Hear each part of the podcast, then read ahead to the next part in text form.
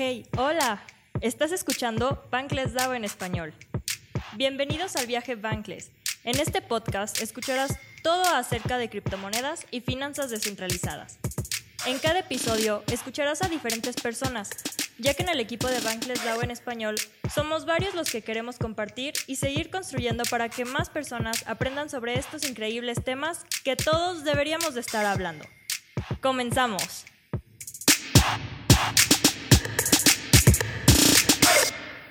Hey, hola, te saluda Celestia de la Bankless DAO en español. El episodio de hoy va a tratar acerca de la evolución de Internet y el manejo de la privacidad de los usuarios.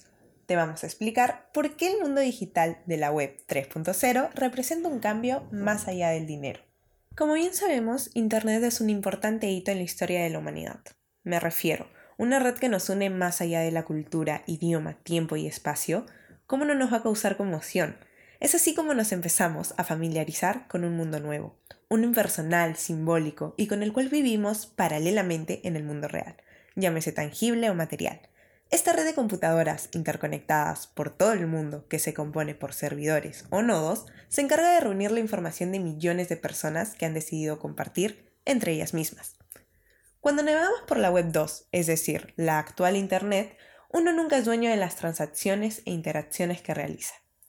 Y, aunque no parezca, esto suma las complejidades de nuestra vida. No ser dueños de la información que compartimos, creamos o almacenamos suma a que se mantenga un específico control de los proveedores de servidores sobre el usuario, que nos crearán futuras incomodidades en nuestro día a día y a lo largo del tiempo. Debido a la inminente centralización que deriva de estos servicios, los monstruos empresariales que nos lo brindan son dueños de toda la información, personal o no, que aportemos a la red. Su poder se alimenta de nuestra privacidad.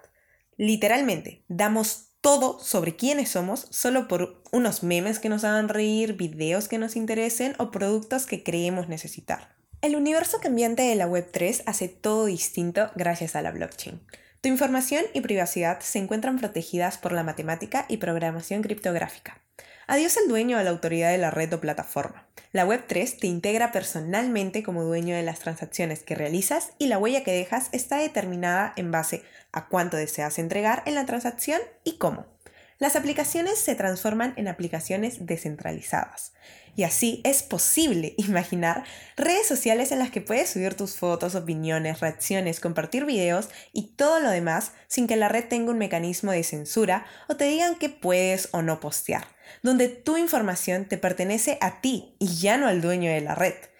Esta información, al igual que el resto de tu información, como tu identidad o dinero, está en un registro en la nube, administrado por todos los usuarios que utilizan esta apreciada red. La tecnología que compone la Web3 añade un mecanismo que permite al usuario adherirse a Internet de una forma donde tiene el control en el mundo virtual. Las interacciones dentro de una app o aplicación descentralizada están conectadas a una blockchain, por ejemplo, Ethereum, Cosmos, y firmadas por tu dirección o billetera. Esta dirección pasa a ser entonces tu identidad dentro de la web. Normalmente nuestra identidad en la web 2 ha estado ligada a un usuario o correo electrónico. Sin embargo, estos están administrados por un servidor central e interconectados a través de rastreadores y metadata para ligar entre sí todas sus identidades y crear un perfil global de tu identidad en Internet.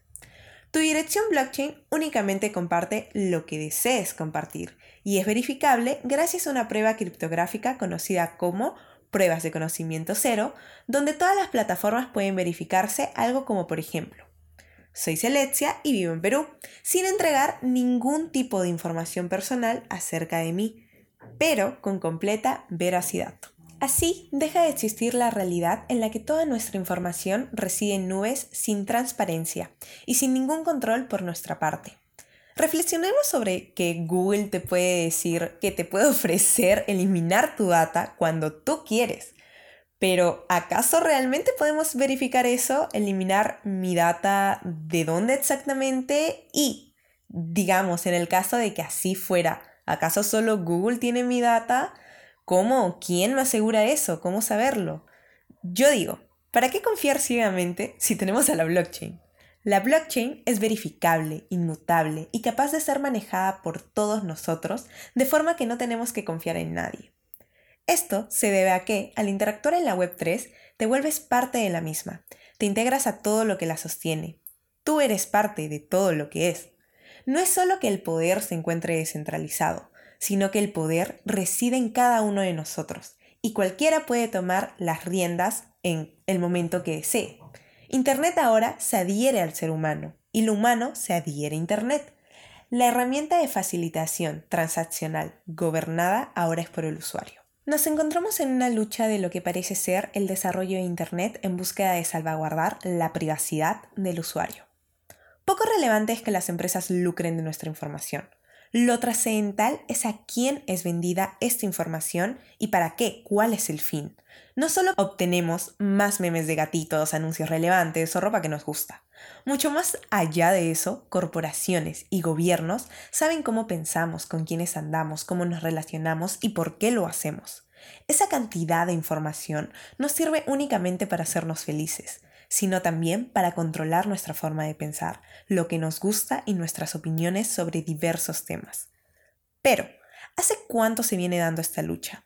¿Acaso desde que Zuckerberg creó el imperio y la adicción masiva a las redes sociales o cuándo?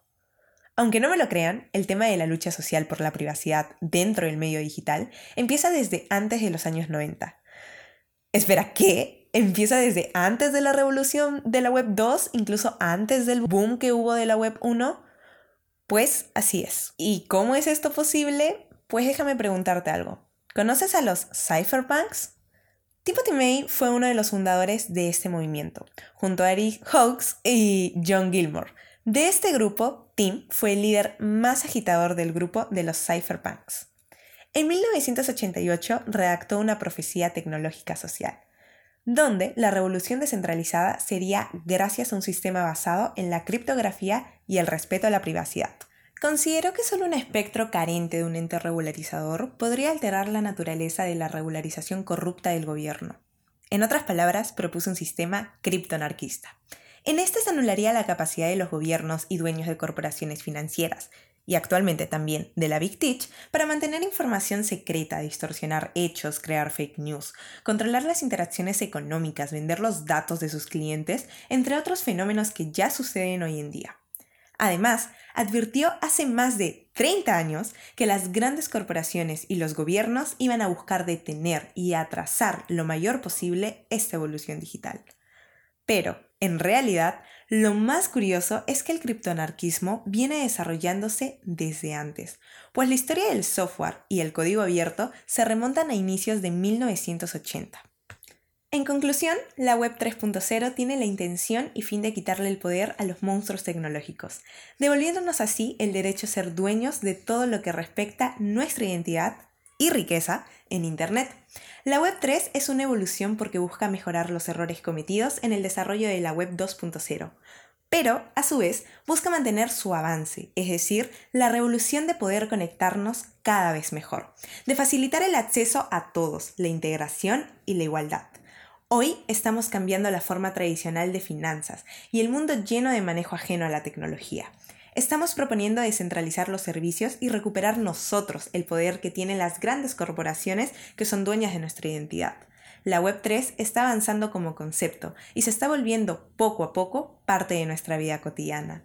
Solo faltas tú. Aún hay mucho que platicar sobre el tema, así que quédate en Bankless DAO en español para poder seguir descubriendo la evolución del mundo digital juntos.